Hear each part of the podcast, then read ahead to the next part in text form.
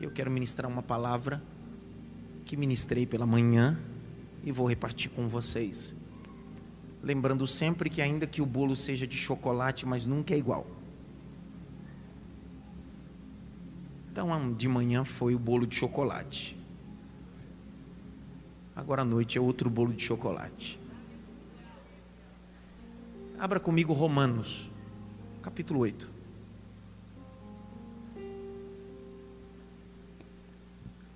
Romanos 8, 33.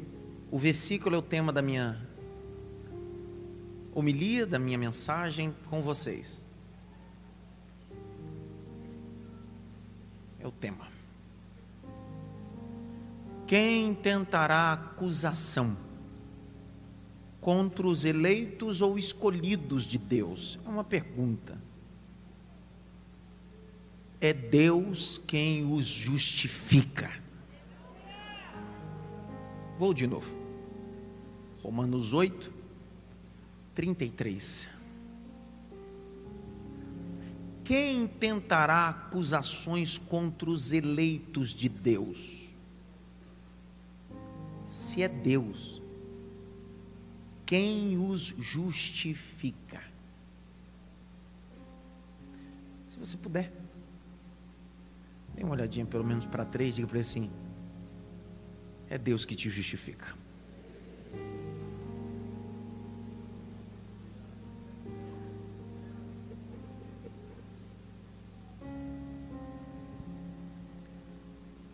A carta de Paulo aos Romanos é um tratado sobre salvação, que expõe a salvação na perspectiva da graça uma carta que, dentro da diagramação, estabeleceram com 16 capítulos. E esses 16 capítulos estão carregados com graça. Essa carta foi escrita, na verdade, enviada pelo apóstolo Paulo quando estava na cidade de Corintos, uma cidade grega. Enviada aos irmãos em Roma. Essa carta não foi escrita por Paulo. O capítulo 16, verso 23, vai dizer que Paulo estava na casa de Gaio e Gaio residia em Corintos. Só que o mesmo capítulo 16, verso 22, Paulo decide permitir que um escriba, alguém que está transcrevendo o que Paulo está dizendo, possa colocar no final da carta que essa carta está sendo transcrita por ele. O nome dele é Tércio, está no capítulo 16, verso 22. Então, Paulo está falando, enquanto ele vai falando, Tércio vai transcrevendo, para que essa carta possa chegar. O cabeçalho dessa carta começa no versículo 1. Paulo começa dizendo assim: Paulo, servo de Jesus Cristo, chamado como apóstolo para pregar o Evangelho de Jesus Cristo. Paulo não começa ditando essa carta dizendo: Eu sou apóstolo, eu não sou pastor, eu não sou isso. Ele começa dizendo: Escreve meu nome, porque quem eu sou é mais importante do que meu título. Paulo não tinha o besterol que alguns acreditam, que se escondem debaixo do seu título, da sua nomenclatura ou da sua formação. Eu me lembro de Leandro Carnal, não cristão, mas um grande pensador, disse: os idiotas se escondem atrás dos seus títulos. É verdade, eu concordo isso com ele. Já percebeu que os idiotas, quando estão sendo confrontados, a primeira coisa que ele diz é o seguinte: Você sabe com quem você está falando? Meu Deus. Paulo não começa dizendo sobre títulos, ele diz quem ele é, a identidade que ele tem. E ele está se reportando a um grupo romano, por isso que ele não coloca o nome de cidadania judaica. Por isso que ele não diz Saulo, ele diz Paulo. O nome Paulo, o nome Saulo em hebraico, significa desejado. Entretanto, Paulo significa pequeno. Paulo está enviando a carta e começa a carta dizendo: Essa carta que eu estou escrevendo é para a gente que entendeu que é pequeno e só Deus é grande. Dr. Mark Lord Jones vai dizer que alguém que nunca leu Romanos não conhece nada sobre graça e salvação. Vou de novo.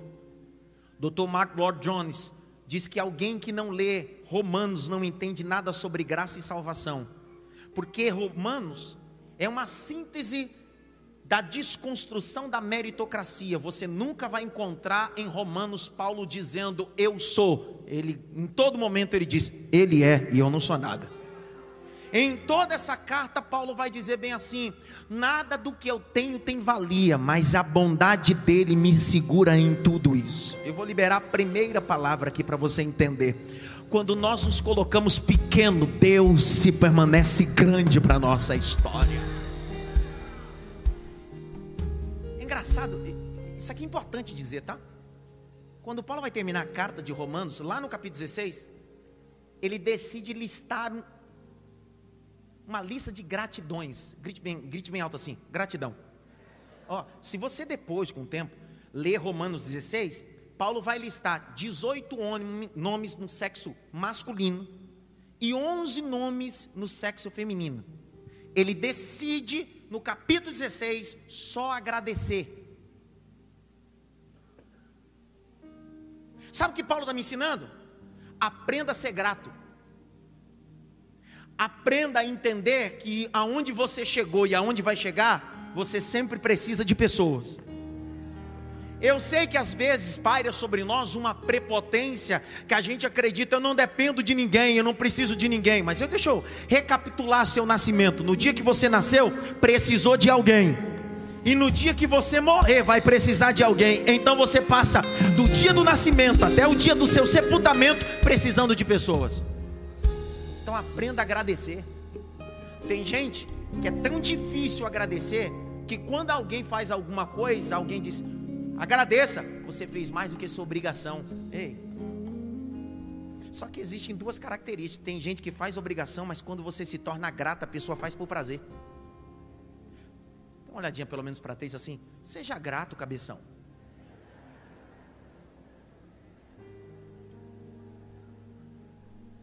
Existe uma frase do pastor Josué Gonçalves que é interessante, eu queria reproduzi-la. A frase dele é o seguinte: gratidão não tem prazo de validade. Ei, gratidão não tem prazo de validade. Tem gente que tem dificuldade de ser grato. Essa carta aos Romanos é uma carta tão fascinante para nós teólogos, seminaristas, amantes do texto sagrado, que ela traz um impacto mundial. Essa carta foi responsável, o estopim da reforma protestante. Vocês sabem que a reforma protestante deu por estopim através de um monge alemão chamado Martim Lutero. Entretanto, a reforma protestante deu estupim ali em 1517, 31 de outubro, às 8, 9 horas da manhã. Entretanto, ela começa lá no século XII, com John Wycliffe, John Wurz, e aí ela vai se tornar expoente aí em 1517, 31 de outubro, quando esse Martim Lutero está sendo assolapado por Leão X, o Papa da época. Leão X está na construção da Basílica de São Pedro, uma estrutura grandiosa que precisava de recursos. E não tinha problema levantar recurso para a construção de uma igreja. Eu tive a oportunidade de visitar o Vaticano, tive a oportunidade de visitar a Basílica de São Pedro. É suntuoso, é lindo, não tem problema. O grande problema foi a forma que foi feita por Leão X.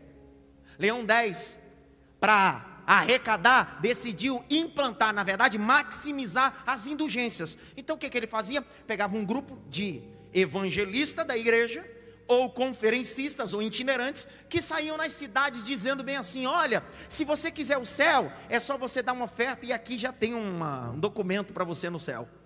É o chamado indulgência, misticismo, sincretismo.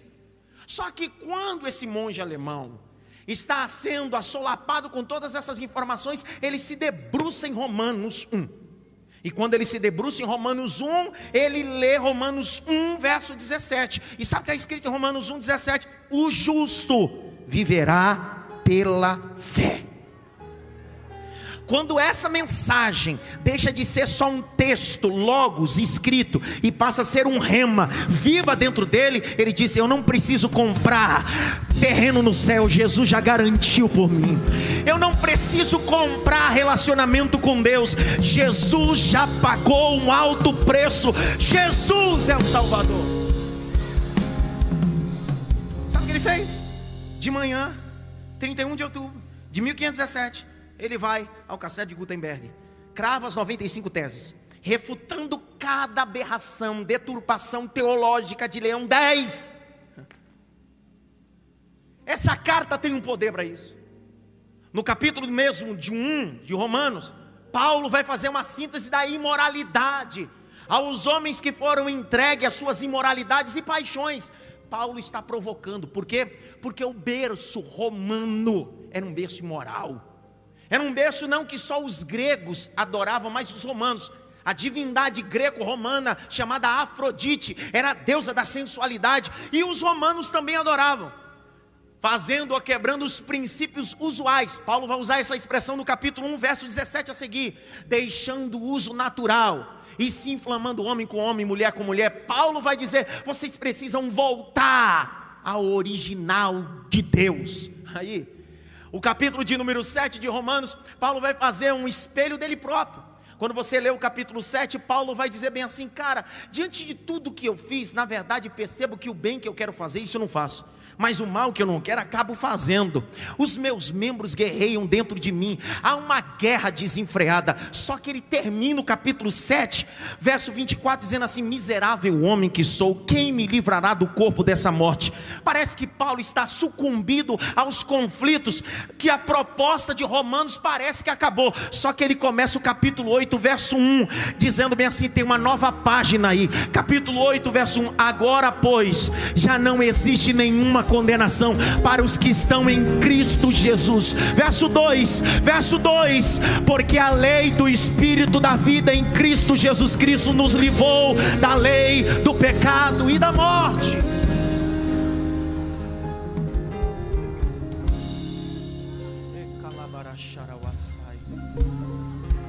Ô Rafa, a carta aos Romanos, Paulo repete mais de 30 vezes só a expressão sota e sotéria. Só ter Salvador, só ter é salvação. A proposta de Paulo em Romanos é gritar bem alto: escute, só haverá salvação através de um Salvador. Eu vou de novo, não é sotéria e depois sóter, é sóter Salvador que manifesta a sotéria salvação. E como é, pastor, que eu adquiro a salvação? Através daquele que ressuscitou ao terceiro dia e gritou: Eu ressuscitei. O cristianismo não é uma filosofia, o cristianismo não é uma meditação, o cristianismo é um estilo de vida de alguém que vai morar no céu.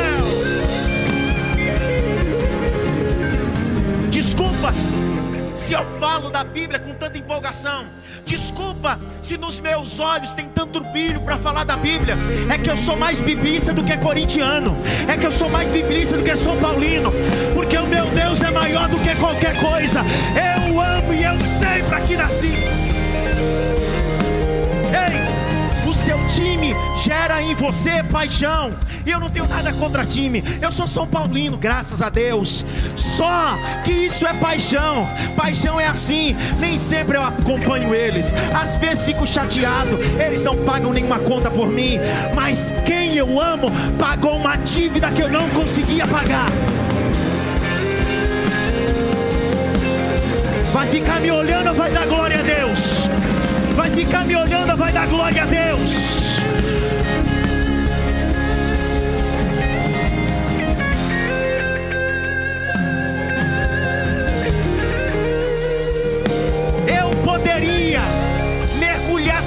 Horas e falar sobre a história da igreja na área técnica. Eu poderia definir a filosofia religiosa aqui.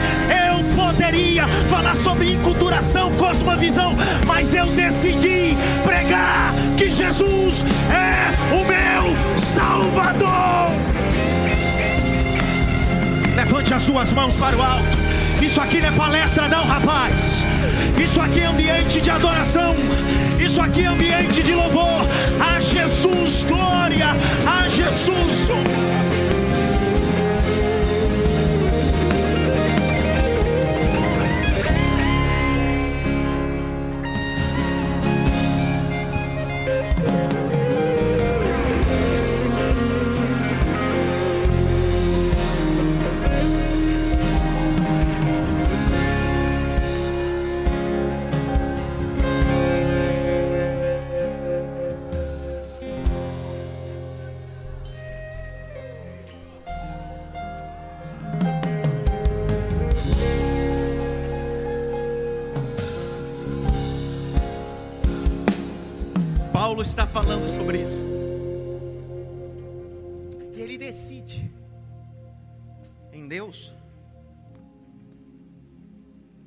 Estabelecer o verso 33.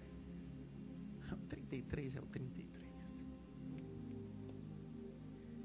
Quem intentará acusações?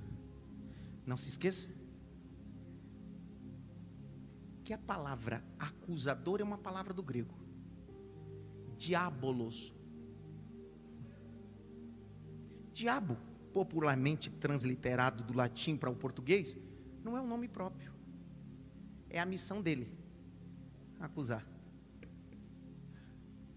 O que Paulo está dizendo é: quem tentará acusações, apontamento, condenação. A mensagem de Paulo tem direção. É o diabo. Aí ele responde: Se é Deus, quem o justifica? Oh, Sabe o que Paulo está dizendo? A meritocracia acabou de ser jogada no lixo. Todo mérito religioso que você acha que tem, Paulo está dizendo, isso não justifica nada. Porque é Deus quem o justifica. É justificado por outrem. Não é eu mesmo. É o tipo da coisa. Eu não consigo lavar as minhas mãos. Davizinho tem três anos. É engraçado que ele está naquela transição que ele já se acha adulto. Então ele vai ao banheiro. Depois ele é ao banheiro. Ele disse: Não, pai, eu já sei lavar as mãos. Eu fico olhando aquela cena. Não alcança nem a torneira direito. Não consegue nem tirar o sabão direito do local. E faz assim. Quando termina, digo, Davi, tua mão continua suja, Davi. Deixa o papai lavar para você. Aí ele disse: Não, pai, eu sei. Você não sabe, Davi. E aí eu pego o sabão e começo a esfregar a mão dele entre os dedos. Eu abro a torneira e pego as mãos deles. Isso é justificação.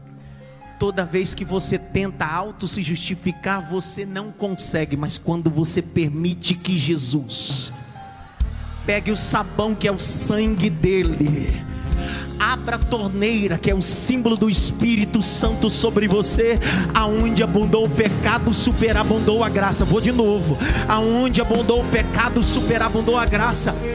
Ele. Ele. Grite bem alto. Ele que justifica. Preste atenção, isso aqui é, é importante. Paulo está utilizando uma linguagem jurídica uma das religiões, uma das profissões mais antigas que estão associado com a profissão de prostituição, que é uma das antigas também, é o campo jurídico, advogado. Na Mesopotâmia antiga já havia juristas, tanto que o código de Hammurabi, 282 leis, estão com embasamento do cunho judicial. Paulo está usando isso, justifica. Ele está usando essa linguagem. Entretanto, Paulo está se colocando ao Império Romano. E se tem uma, um povo que sintetizou o que era o cunho jurídico, foram os romanos. Lembrando que o mais brilhante de todos, Marcos Túlio César, um político e advogado. Quem é jurista sabe do que eu estou falando. Marcos Túlio César, 55 anos antes de Cristo, vai escrever sobre a oratória. Pastor, por que, que o senhor sabe tanto sobre isso? Porque isso faz parte da minha formação teológica. O campo jurídico é extensão da teologia. Marcos Túlio vai escrever sobre a ideia da oratória, dividida em três passos.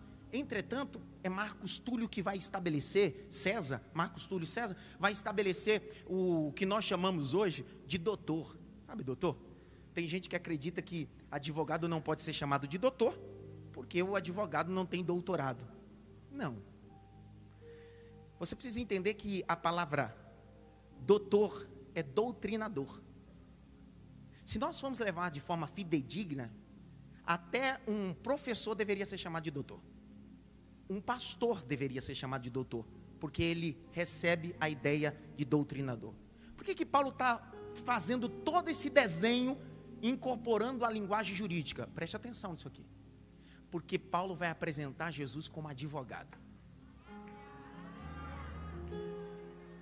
Se é Deus que justifica, entretanto, Deus está na competência de juiz. Só que essa justificação é feita por um arauto, alguém que faz a interlocução, que assume o BO de outra pessoa. E essa pessoa que assume e fala em poder, chama-se Jesus Cristo. Vou de novo, para ver se você entende. A palavra advogado é uma das palavras gregas chamada paracletos ou paraclitos, significa estar ao lado. Uma das definições de cinco. A definição mais importante eu queria deixar essa: paracleto, está ao lado. Então o papel do advogado não é estar na frente, o papel do advogado não é estar atrás. Segundo texto é estar ao lado, porque ainda que todos possam olhar para você e dizer bem assim, tem muita coisa contra você, mas Jesus está do lado dizendo bem assim, eu assumi a causa agora. Vou de novo, eu assumi a causa. E eu gosto do apóstolo João, no capítulo 2 da sua primeira epístola, dizendo bem assim: Filhinhos, não pequeis, mas se pecardes, tens um advogado diante o Pai, Jesus Cristo, o justo. Vou melhorar para ver se você dá glória a Deus. Primeira epístola de João, capítulo 3, verso 8. O apóstolo João vai dizer bem assim: aquele que peca, peca e é do diabo, porque o diabo peca desde o princípio. Para isso, o Filho de Deus se manifestou para desfazer toda a obra do diabo.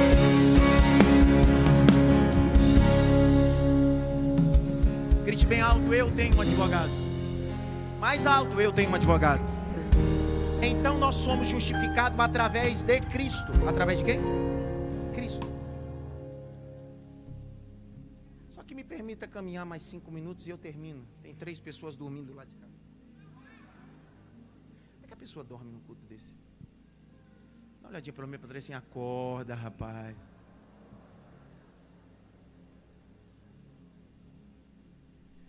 Há uma regra básica da da vida cristã. Justificação. Você percebeu que eu estou pregando já quase 35 minutos? Em nenhum momento falei sobre porta aberta, chave de carro, que Deus vai te dar sucesso. Não falei em nenhum momento. Não significa que Deus não faça. Só que isso não é importante.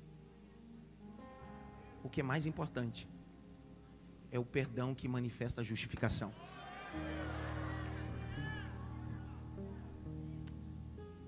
Grite bem alto. Justificação. Perdão. Não. Direitinho. Direitinho, direitinho, vai. Justificação. Perdão. Mais alto, vai. Justificação. Perdão. Ninguém tem acesso ao ambiente da justificação sem antes ter passado pela porta do perdão.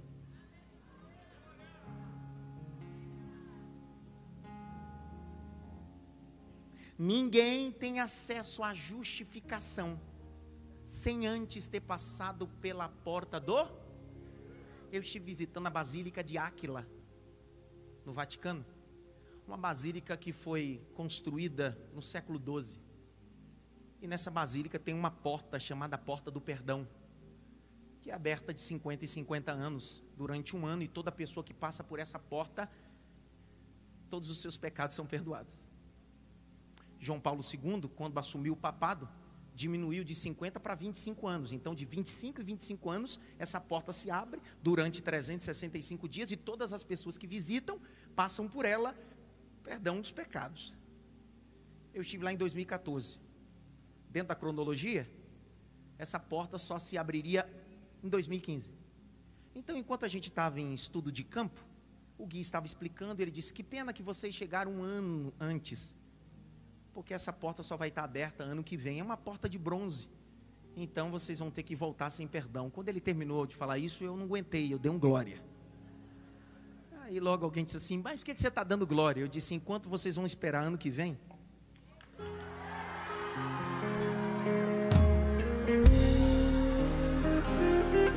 Assim, pastor? É simples, irmão. João capítulo 10, ele disse assim: Olha o que Jesus disse: Eu sou a porta. Vou de novo. A porta se abre hoje, se abre amanhã, depois de amanhã. Todo indivíduo que quiser ser perdoado é só entrar pela porta que é Jesus.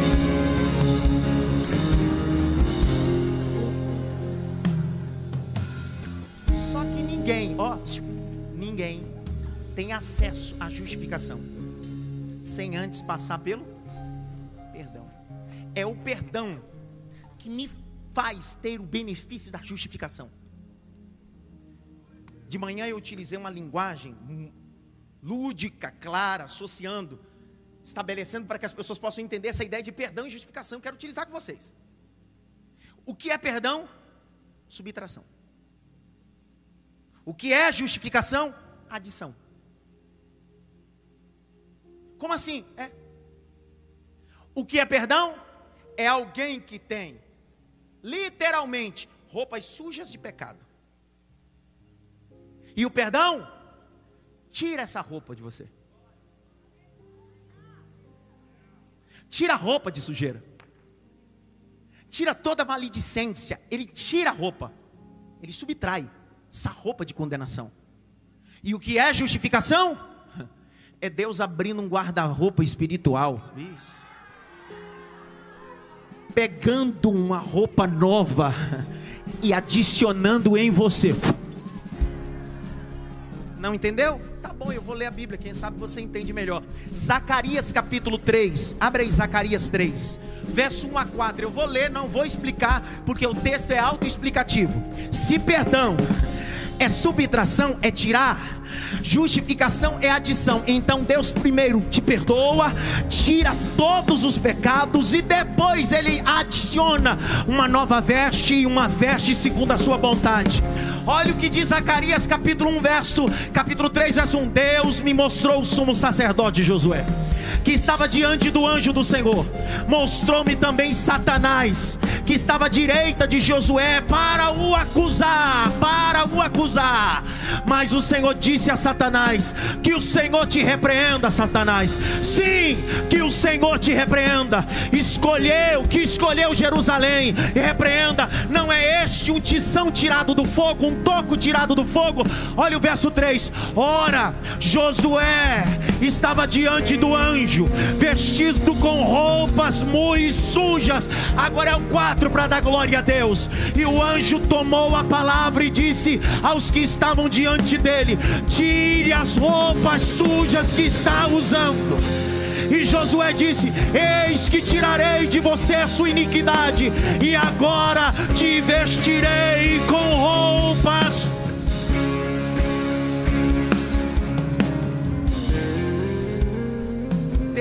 pode te dar roupas de justiça.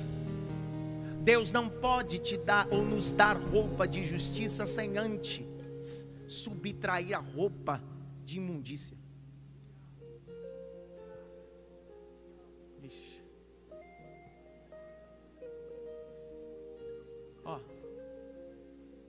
Alguém só é justificado quando entende que precisa de perdão.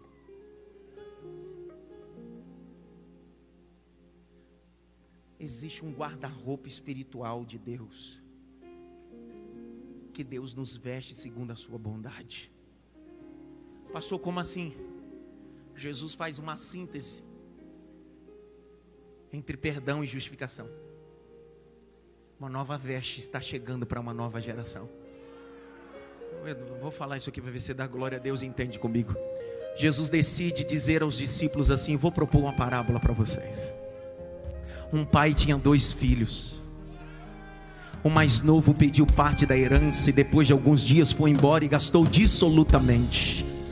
Depois de alguns dias caiu em si e disse: Levantar-me-ei, irei ter com meu pai, porque na casa dos meu pai até os mensageiros comem do pão. Só que o texto diz que quando ele está voltando, descalço, com uma roupa suja, sem anel nenhum. Quem é que entra na estrada da vida dele? O pai. Não entra na estrada da vida dele um carrasco. Quem entra na estrada da vida dele é o pai. E o pai vai ao encontro dele, dá um abraço nele. Isso é o perdão, porque o perdão primeiro se manifesta. E depois que o pai beija, perdoa ele de todos os pecados, aí o pai dá um grito para justificação. O pai grita diz bem assim: traz uma roupa nova, traz anel, traz sandália, porque aquele que estava morto reviveu.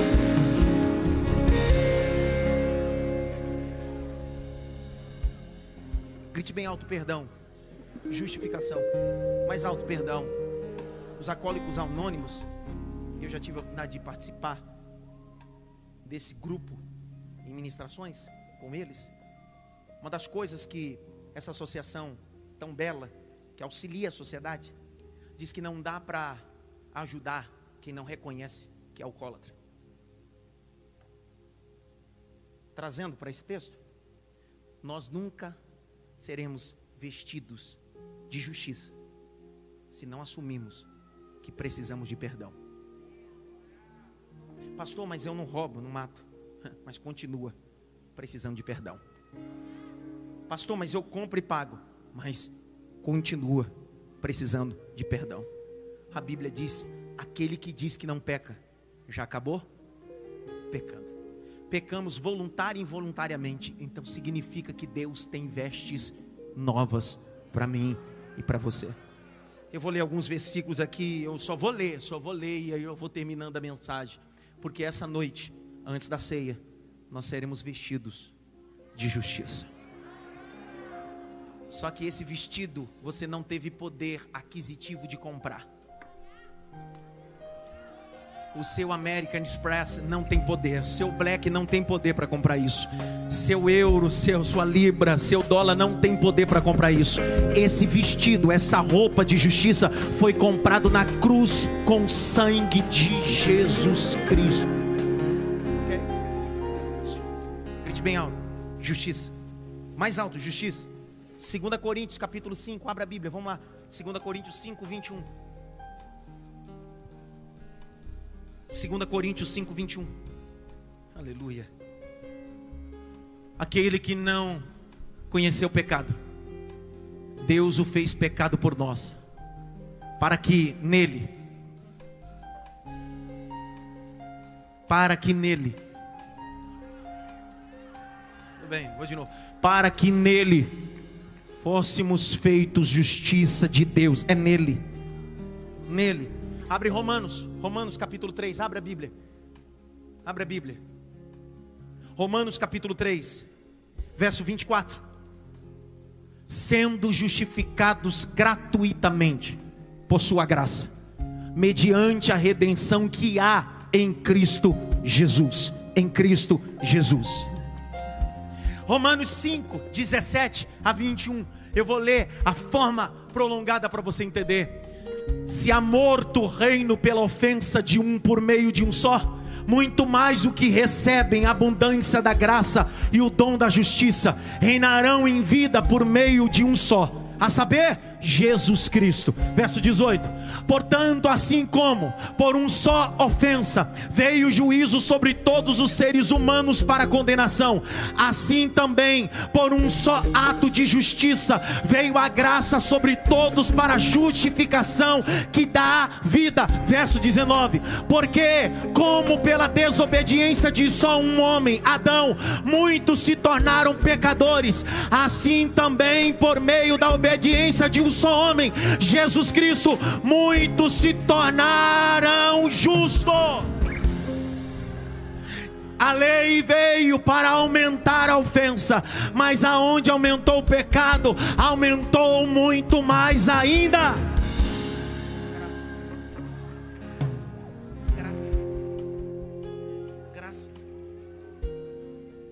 Ei, quem te dá direito a se participar da ceia em instantes é Jesus. Quem nos dá direito a sentar à mesa essa noite é Jesus Cristo. Eu vou ler um texto de um profeta messiânico que profetizou a vinda do Messias 700 anos antes de Maria engravidar. Profeta Isaías, abre aí. Capítulo de número 61, verso de número 10. Isaías 61, 10. Olha que texto maravilhoso. Isaías 61, 10. Oh glória, bendito seja o nome de Jesus. Põe na tela. Isaías 61, 10.